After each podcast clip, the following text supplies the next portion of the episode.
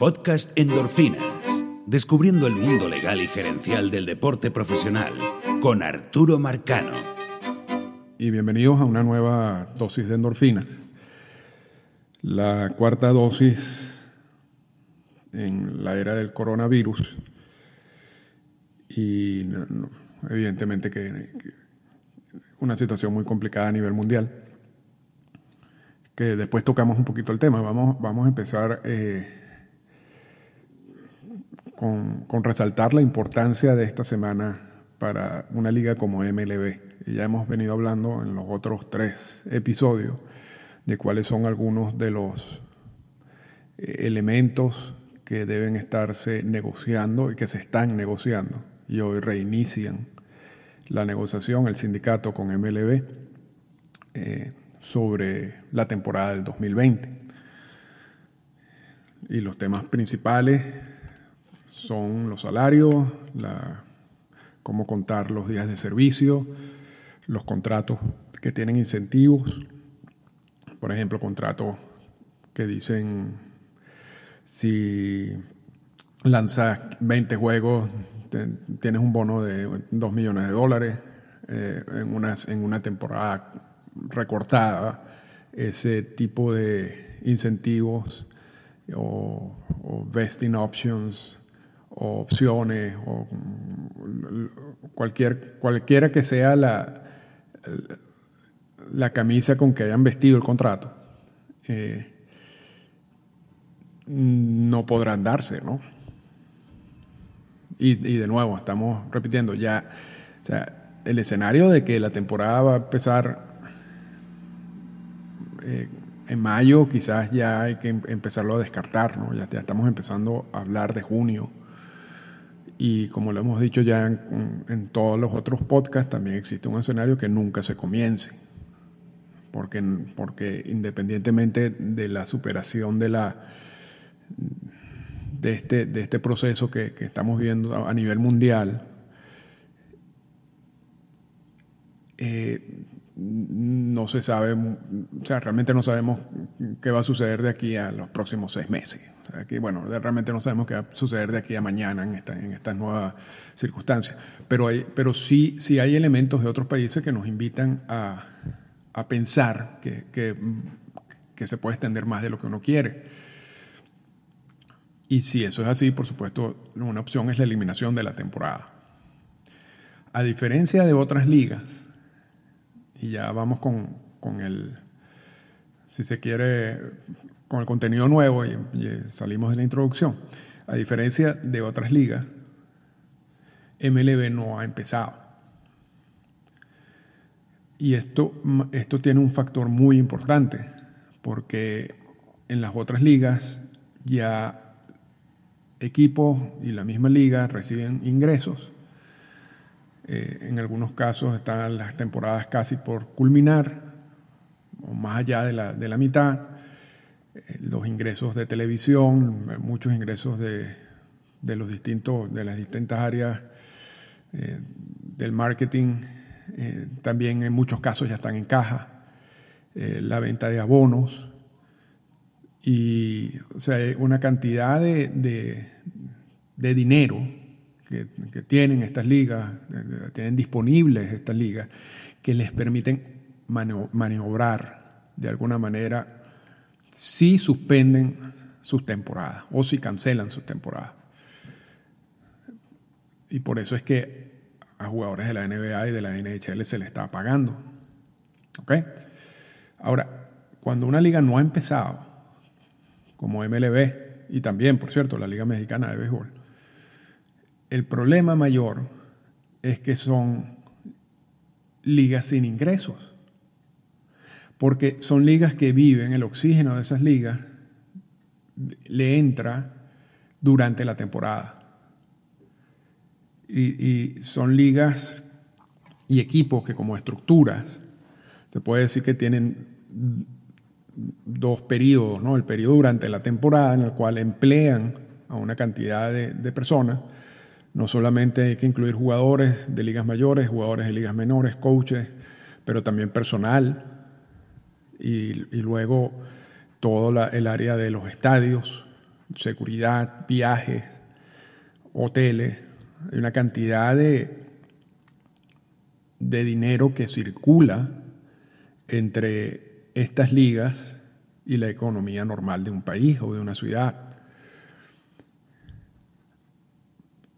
Y luego están las operaciones fuera de temporada, que es lo que la gente casi no ve. Y en las operaciones fuera de temporada, todos estos equipos tienen estructuras mucho más reducidas y, necesitan estructuras porque realmente el béisbol nunca, nunca para desde el, desde, desde el punto de vista de, oficina, desde el punto de vista de estructura, de, de, tener un roster, de, la cantidad de fechas que existen, procesos de arbitraje salarial, eh, negociaciones con agentes libres. Entonces, es importante, es fundamental que estos equipos y la liga mantengan una estructura fuera de temporada para llenar todos esos procesos, para cumplir con todos esos procesos. Pero esa estructura fuera de temporada es una estructura mucho más reducida, mucho más reducida. Y es una estructura que también se alimenta del dinero que generan esos equipos y genera la liga durante la temporada. Entonces, cuando una liga como MLB, que no ha generado un dólar hasta ahora, y que empezaría a generar, bueno, sí ha generado dinero porque hay muchos equipos que han vendido los abonos, por ejemplo. Eh, y posiblemente haya muchos equipos que ya hayan facturado alguna, alguna, varios negocios de marketing, que algunos son por varios años, eh, derechos de, transmisión, de televisión a nivel nacional, a nivel local. Ahora, todos eso, cuando digo que no, no han generado un dólar, es que posiblemente que todas esas negociaciones también van a estar en entredicho por, por la situación que se está viviendo. Porque si yo compro un abono y no puedo ir para los juegos, yo, yo pido que me devuelvan el dinero. Si yo, yo, yo, tengo los derechos de transmisión de los juegos y no hay juegos, ¿qué, qué, juegos voy a transmitir? Entonces, no hago el pago.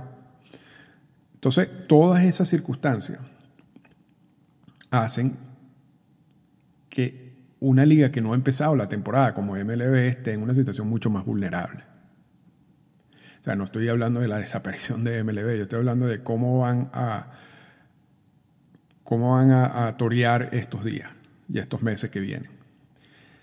El sindicato, por supuesto, y, y la semana es importante porque se comenzaba la temporada de grandes ligas el 6 y luego la temporada del, de ligas menores, si no me equivoco, empezaba el 7 de abril.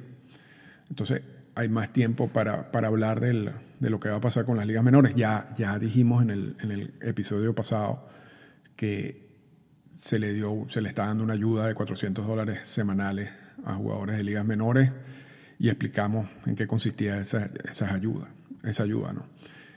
Entonces vamos, vamos a dejar el tema de, de ligas menores para después. Esta semana comenzaba la temporada de ligas mayores. Y comenzaban a cobrar, bueno, no comenzaban con el inicio de la temporada, pero se empezaba a calcular ya los días de servicio y se empezaba a calcular la quincena. Y el primer pago entraría 15 días después. Pero la pregunta que, que todos se hacen es, bueno, si no va a empezar la temporada,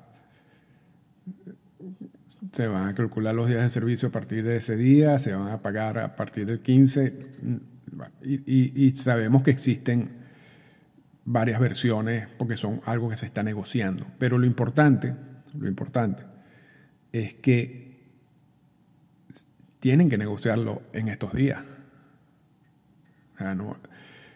es improbable que antes del inicio eh, teórico de la temporada no se tenga ya un acuerdo sindicato con MLB. Ahora, eso también es posible, porque realmente esto es un tema bien complicado. Y eso depende mucho de la posición de ambos, porque cada quien también va a tratar de, aprovechar las circunstancias para, para, para jalar para su lado, ¿no? Y eso, es lógico aquí y en todos lados. Pero o sea, resulta obvio que no va a pasar el, 26 de abril sin saber, sin que haya, aunque sea un comunicado de ambas partes sobre cómo debemos tratar estos próximos días. Y lo decía quizás en el, primer podcast. Eh, hay, mucho, está el convenio laboral, el cual hicimos una, un, repaso de todos los convenios laborales aquí en Endorfinas y los invito a, revisarlo. Está el libro de reglas de grandes ligas, que es eh, son una cantidad de reglas que regulan la relación de, las ligas mayores, de las de grandes ligas, de los equipos de grandes ligas y las ligas menores. Y está la constitución de, Major League Baseball que regula las relaciones entre, entre dueños de equipo, entre equipos. Ninguno de esos, eh, todos esos documentos tienen cláusulas importantes, de los cuales nos pueden dar ciertas luces para ver cómo, o sea, cuáles son los temas a discutir, si se quiere. Pero ninguno de esos documentos, ninguno, va a darte, nos va, vamos a buscar, vamos a tener la respuesta allí. Porque estamos en una situación totalmente anormal. Y que, o sea, lo, hay, por ejemplo, y lo hablábamos varias veces aquí también, eh, que, se declare emergencia nacional permite la anulación de los contratos o, o, permite que los equipos de grandes líneas no paguen esos contratos. Y también decimos, eso no va, eso no va a pasar porque eso le va a generar a Manfred y a MLB un problema.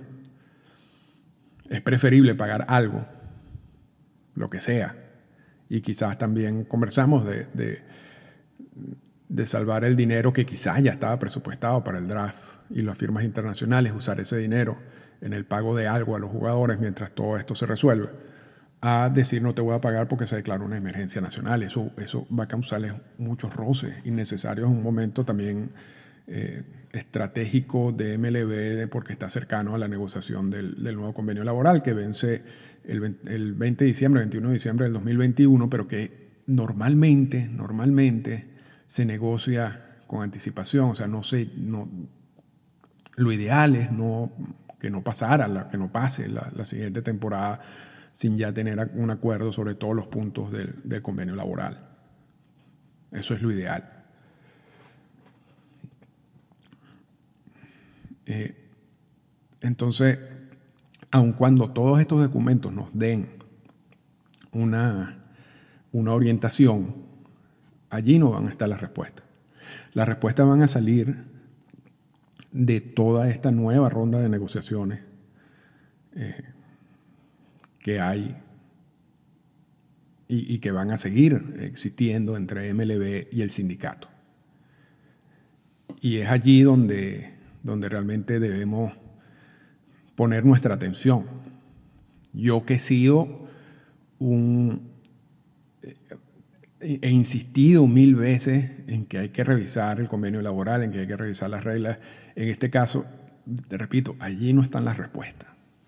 las respuestas van a venir de estas reuniones. Ahora, que muchas de esas respuestas estén que estas respuestas tienen que estar en coordinación con, el sistema ¿no? establecido por MLB y el sindicato. O sea, tampoco pueden ser eh, respuestas que se salgan mucho de esos parámetros, pero vamos a ver cosas que nunca hemos visto en la historia de MLB. Y, y eso denlo por seguro. Entonces, lo importante de la semana es que deberíamos deberíamos tener algo de contenido en ese respecto. ¿Qué va a pasar con los salarios? ¿Qué va a pasar con los días de servicio? ¿Qué va a pasar con los contratos? Al menos algo provisional. Fíjense que en el, en el memo que envía Morgan Swart a los equipos sobre la situación de los, jugadores de ligas menores, dice, estamos trabajando en un plan para cuando comenzaría la temporada. O sea, que en el caso de ligas menores, repito, el 7, 8, el 9 de abril, uno de esos días. Eh, igual aquí. Igual aquí. Ahora, el, plan de ligas menores va a ser mucho más fácil de implementar porque ellos no tienen que negociar con un sindicato.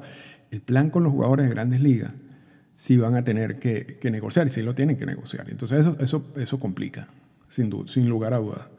Pero también el sindicato debe entender la situación y, y que cualquier pago es mejor, es mejor que ninguno.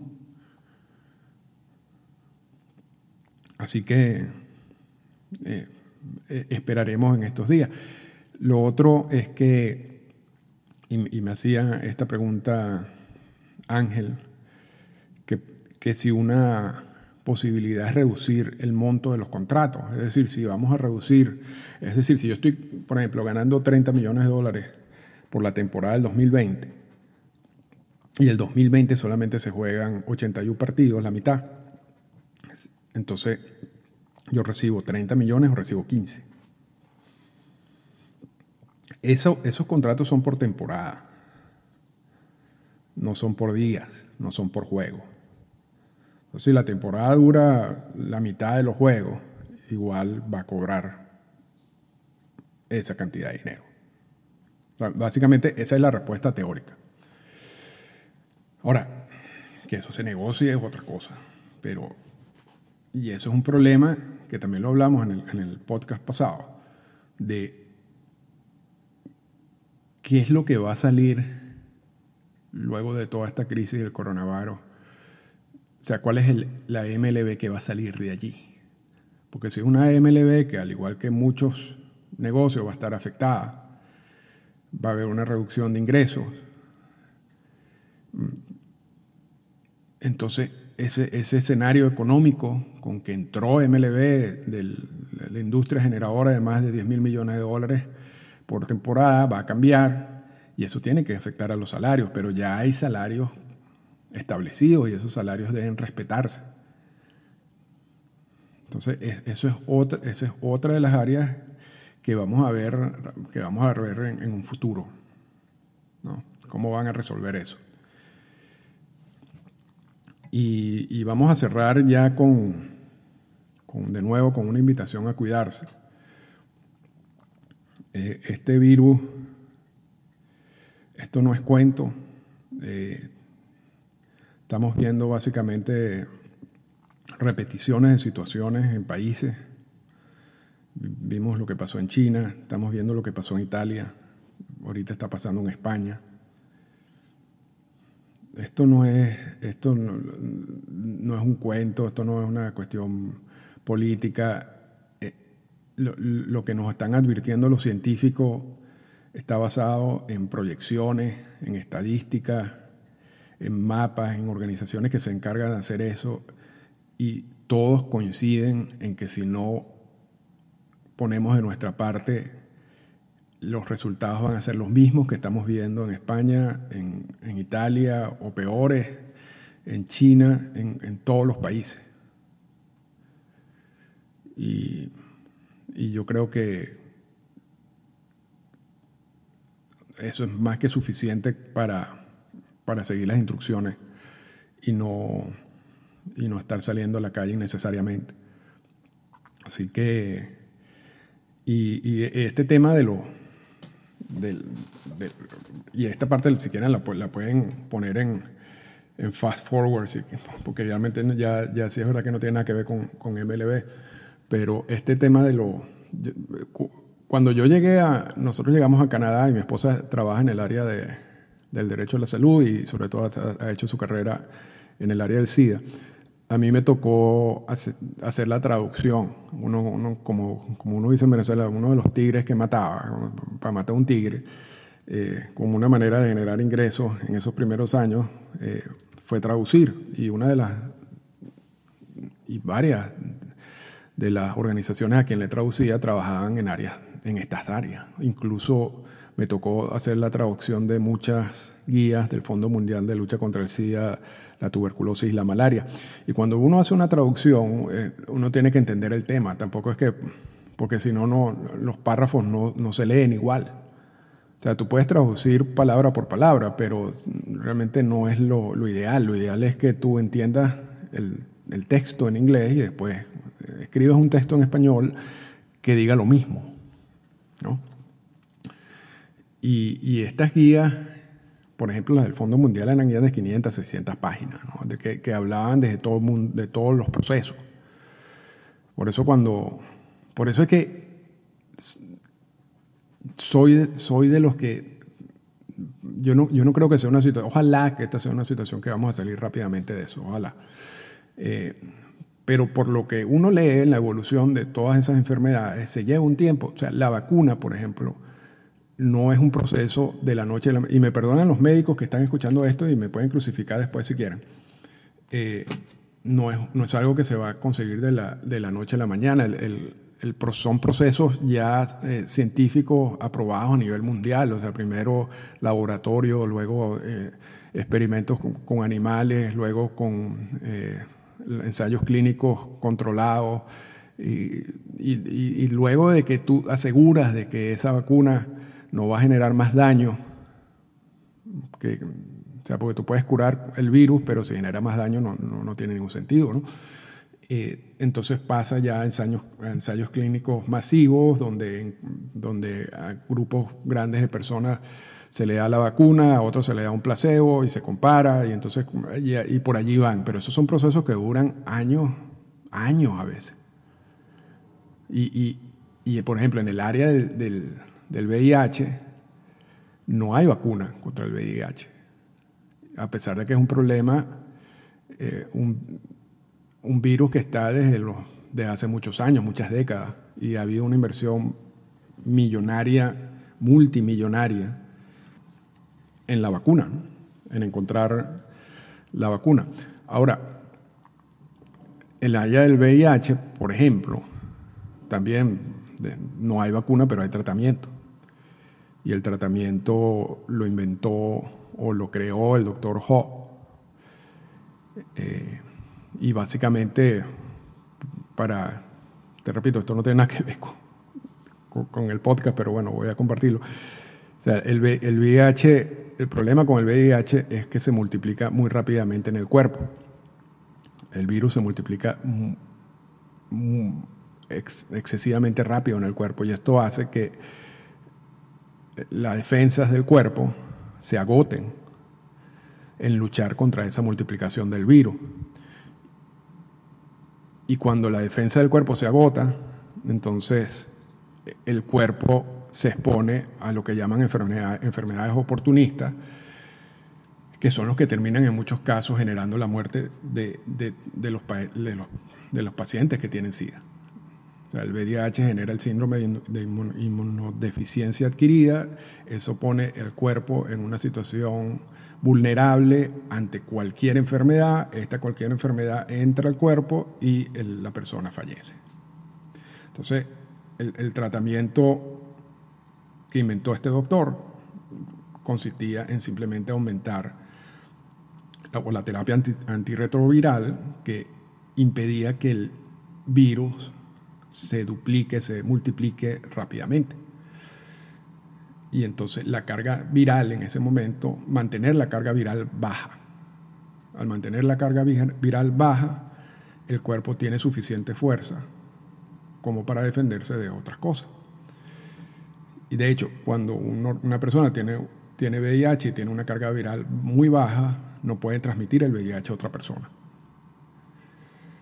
Esa es la importancia de, de, toda esa terapia antirretroviral. Y por eso la gente que tiene VIH y genera SIDA, eh, hoy en día vive.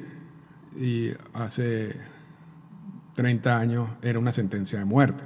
Ahora, lo, estoy explicando para, para, que se entienda de que estamos en presencia también de un virus nuevo, que hasta ahora no tiene tratamiento y que la vacuna podamos, podemos pensar, a menos que ocurra un momento de esos eh, extraordinarios en la humanidad, que no, se va a presentar en, un año, pero tiene que haber, tienen que empezar a diseñar tratamientos.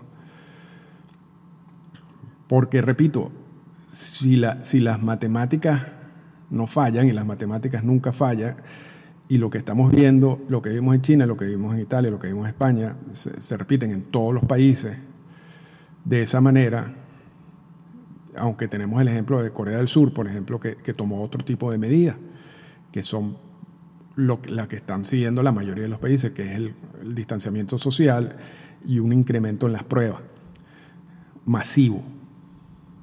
Ahora, si eso no ocurre, o sea, no, lo que está pasando en, en, esos países debería pasar en el resto de los países. No hay, no hay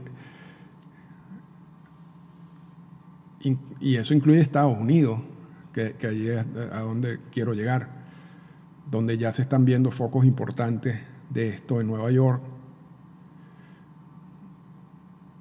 Y a menos que esto se controle la propagación, y también lo conversamos en, la semana pasada, y saturen los sistemas de salud, entonces eso va a crear un problema aún mayor. Así que, y, ya con esto concluyo para decir que yo no sé qué va a pasar en los próximos días en la cuestión de, de tener el virus y el impacto económico que eso va a tener, pero esos son elementos clave que uno tiene que también manejar para poder determinar qué es lo que va a pasar con MLB. Porque MLB no está en una burbuja. Y no solamente eso, MLB es, es un negocio que requiere la presencia de público en los estadios. Y entonces hay que ver cómo, así como los parques de Disney, por ejemplo. Entonces hay que ver o sea, cómo vamos a salir de esto y cómo eso y, y, cómo esa nueva realidad va a impactar a negocios como el de las grandes ligas, que es el tema que tocamos en este podcast eh, principalmente. Entonces,